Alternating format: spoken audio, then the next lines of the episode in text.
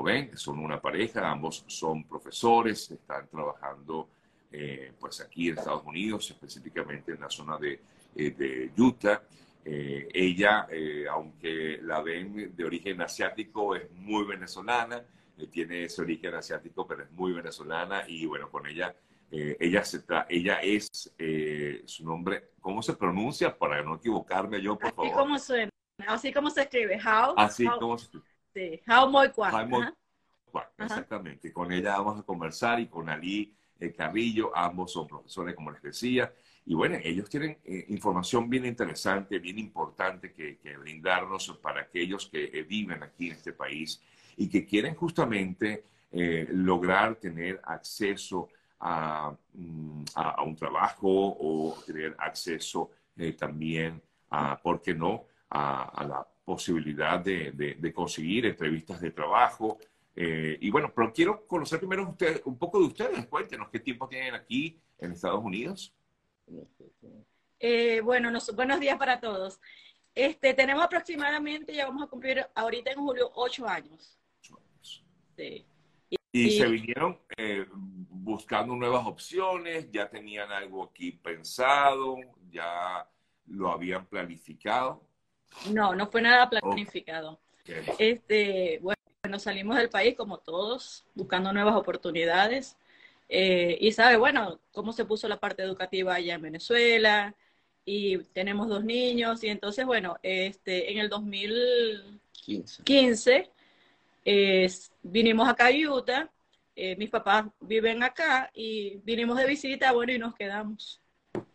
Y así como muchos, pues se quedaron aquí. Eh, Ali, eh, eres profesor también, ¿no? Ambos son profesores. ¿Qué imparten? ¿Qué clases e-, específicamente imparten cada uno? Básicamente mi especialidad es en telecomunicaciones y redes celulares. En el Solar Community College estoy trabajando en el área de networking, que es la parte de redes, pero computacionales. Eh, para mí ha sido una gran oportunidad porque cuando salí de Venezuela pensé que mi carrera como profesor había terminado importante, ¿no? Vamos a hablar un poquito de, este tema. Y en el caso de, de, de Juan. De How, How, How. más, más, fácil, de How. En el caso de How, ella además, eh, tengo entendido que fuiste tú, ¿no? La que ganó el premio, ¿no? Sí. El, el, premio del Teaching Excellent Awards entre más de 700 profesores. O sea, que dice mucho de, de, tu trabajo. Eh, how, how, Sí, bueno, tratamos de hacer lo mejor posible y, ¿sabes, no? Este, poner nuestro país en alto y vinimos para trabajar, pues, y, a, traer esa gran experiencia que tenemos y, bueno, eh, gracias a la oportunidad que nos brindaron, porque de verdad que eh, pensamos que iba a ser algo imposible, pero se hizo realidad. Y por eso que casualmente estamos este, haciendo este tipo de labor para que la comunidad este, tenga un poco de esperanza y de que sepan de que sí, nuestros títulos universitarios este, son aceptados acá tal y cual como está, porque lo más interesante es vamos que no hicimos ningún... Vamos a hablar de eso, justamente, vamos a entender, para que entiendan un poco la razón por la cual invité, invité a, ambos aquí al programa. Eh, ¿Es factible revalidar un título universitario obtenido en cualquier país de Latinoamérica aquí en Estados Unidos, por ejemplo, ser profesor universitario? Sí, sí, por supuesto que sí. Hay algunas carreras que tienen sus procesos diferentes, como son las partes médicas. Eh, algunas necesitan licencia, todo lo que es relacionado con la parte médica y la parte de derecho. Pero el resto de todas que son carreras universales a nivel mundial, este, sí son aceptados acá en los Estados Unidos. Sí. ¿Y, ¿Y, cómo se puede hacer esto? ¿Hay algún tipo de especificación en particular? Mucha gente se complica y comienza a buscar información, quizás no la encuentra o la encuentra de forma errada. ¿Qué recomiendan ustedes? Bueno, básicamente, Sergio, eh, lo que se necesita es las notas certificadas con las unidades crédito, eh, emitidas por, el, por la institución en Venezuela o en cualquier eh, país de Latinoamérica, y el título universitario en original y en su defecto un acta de grado. Ellos estudiarán lo que se llama un estudio de cursos, un análisis de cursos materia por materia y convalidarán la cantidad de créditos necesarios que se necesitan en Estados Unidos para ser acreditado como bachelor o como máster o como PhD. Es muy sencillo porque envían, en el caso de Florida, eh, están las instituciones allá y pueden ir inclusive personalmente a entregarlo. En tres semanas ya tienen su revalidación. Es importante, Sergio, esto no tiene nada que ver con emigración, porque tú puedes, tú puedes inclusive revalidar desde tu país. Eh, esto no tiene nada que ver con tu estatus migratorio, porque tienden a confundir de que ya revalidé mi título y ya estoy apto para trabajar. No. Tú revalidaste tu título, pero una vez que ya tienes permiso de trabajo y estás legal en este país, hablas inglés, ya puedes este, buscar tu trabajo. Importante eso, ¿no? Que también es, eh, eh, hay que destacar que la persona debe hablar inglés, porque bueno, se va a enfrentar, por ejemplo, que el que va a ser profesor, que justamente es lo que estamos hablando, va a enfrentarse a un público, o mejor dicho, más que un público, a su, estudia, a su equipo de estudiantes, son pues la mayoría, por no decir todos, eh, su lengua principal es el inglés. Así es. Eh, quiero aportar algo sobre ese tema, porque en el caso mío fue muy diferente a, mi esposa, que ya manejaba el inglés cuando llegamos aquí. Okay. Pero, pero, yo tenía 30 años siendo profesor universitario y mi inglés, a pesar de que tenía experiencia laboral, por más de 15 años en la industria de las telecomunicaciones, me mandaban a cursos fuera pero no yo pensaba que tenía un inglés que podía ayudarme y resulta que no fue así. Yo mismo me hice mi evaluación y me di cuenta de que no hablaba bien, que estaba alrededor de un 10, 20%, que eso es prácticamente nada. Tuve que invertir muchas horas de trabajo tratando de aprender el inglés porque yo llegué aquí a los 50 años. No es fácil porque los niños aprenden rapidito, pero cuando ya estamos mayores, nuestro cerebro pone resistencia a otro idioma.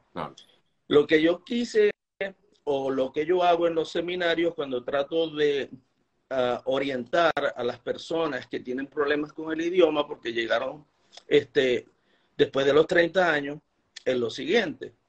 Tienen que encontrar su propio método. ¿Por qué? Porque yo, yo estuve durante tres años estudiando en todas las instituciones, sacaba 100, pero no hablaba porque nos enseñan a escribir y no hablar. Claro.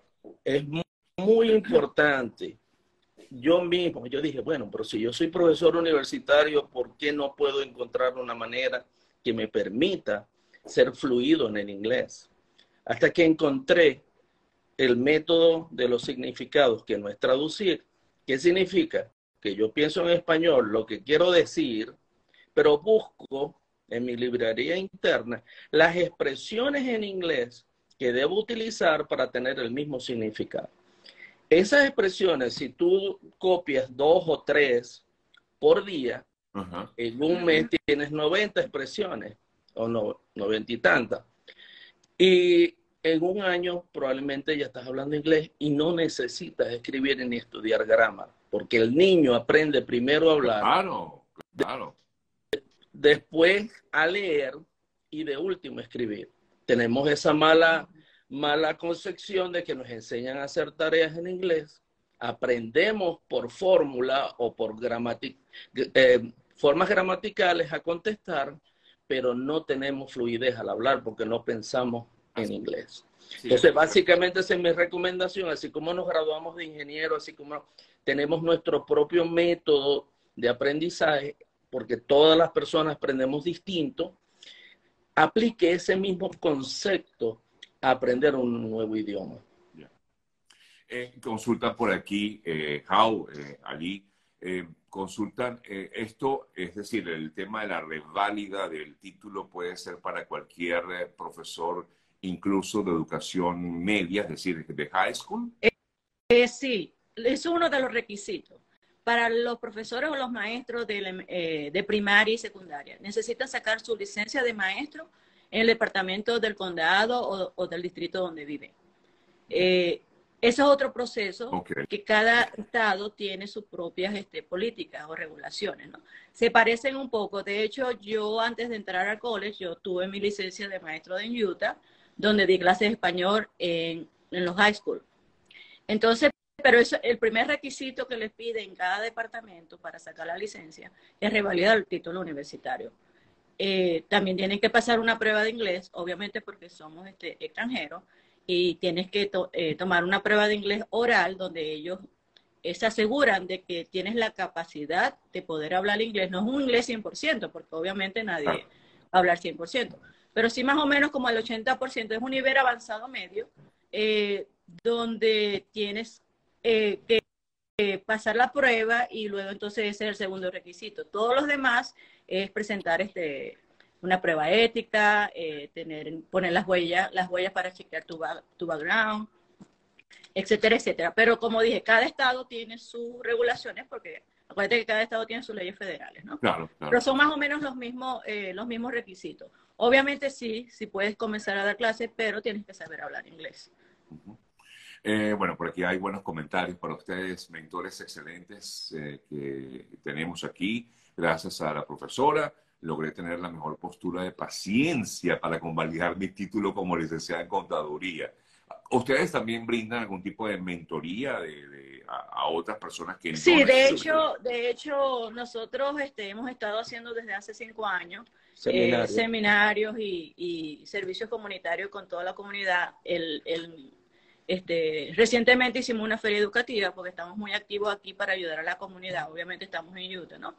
Pero eh, se puede, lo que queremos es darle el mensaje de que todos nos podemos unir en cada estado y cada uno poder aportar, porque cada vez que damos el seminario queremos que sean entes multiplicadores, porque para cada estado es igual. O sea, tú puedes este, hacer tu revalida porque de hecho todas las instituciones están a nivel nacional.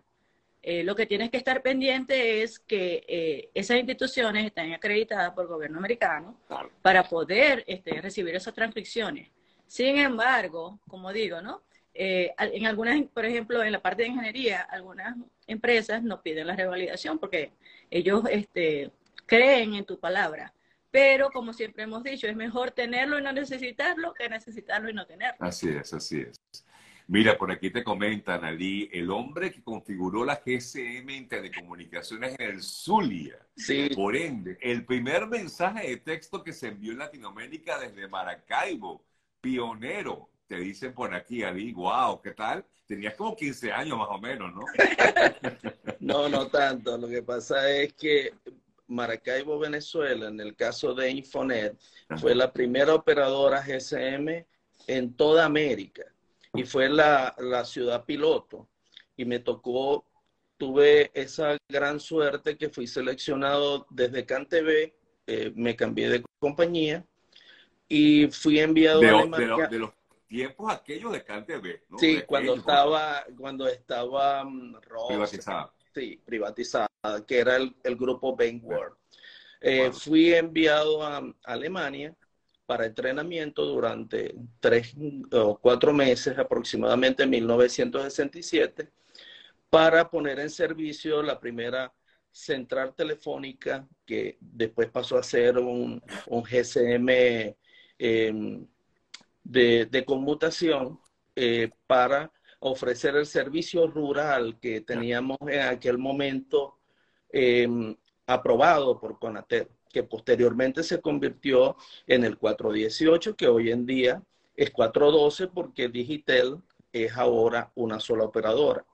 Fue el primer mensaje de texto que enviamos eh, en 1997 y fue la primera ciudad en toda América que tenía GSM, incluyendo, yo me recuerdo que vine en el año 2000 a Estados Unidos y no había GSM, lo que había era otras tecnologías, claro. Como IS-96, que incluía CDMA. Pero es, um, con toda humildad digo, es una cosa fortuita que me tocó a mí ser, ser parte de ese equipo de cinco o seis personas que comenzamos con las primeras nóminas de, la desaparecida Internet. Mira, eh, te les consultan también por aquí. Eh, ustedes también eh, ayudan o brindan eh, mentoría a quienes quieran revalidar su título de otra carrera, de ingeniero, por ejemplo. Sí, de, hecho, no, este, todos los días recibimos mensajes de, de, personas de cualquier sitio, no solamente acá en los Estados Unidos, también personas que se quieran venir y este, nosotros siempre hemos estado a la orden para nuestra comunidad sin cobrar nada, porque de verdad que estamos bien agradecidos con este país por la oportunidad que nos han brindado y creo que este, nos debemos a la comunidad y es nuestro rol como educadores, ¿no? Qué nota, qué bien. Muchas gracias por eso, de verdad. ¿Qué pasa si tu título fue robado y solo tienes la copia certificada? Esta persona dice está en Florida, no sabe si con esto puede hacer algo. Eh, ajá, bueno. Este, te explico, este, serio. Em, si tienes la copia certificada emitida por, por la universidad, perfectamente es válido. Lo que necesita es que tenga también las notas certificadas, porque allí es donde se va a hacer el estudio. El título básicamente es para corroborar que fue emitido por la universidad. Eh, hay casos donde tú puedes hacer la reválida escaneando los documentos, pero ¿qué va a suceder? Que va va a tener que pagar un extra para validar con la Universidad de Venezuela. Y tú sabes cómo están las universidades, entonces es mejor tener el, el original para que no, no tengan que pagar ese extra.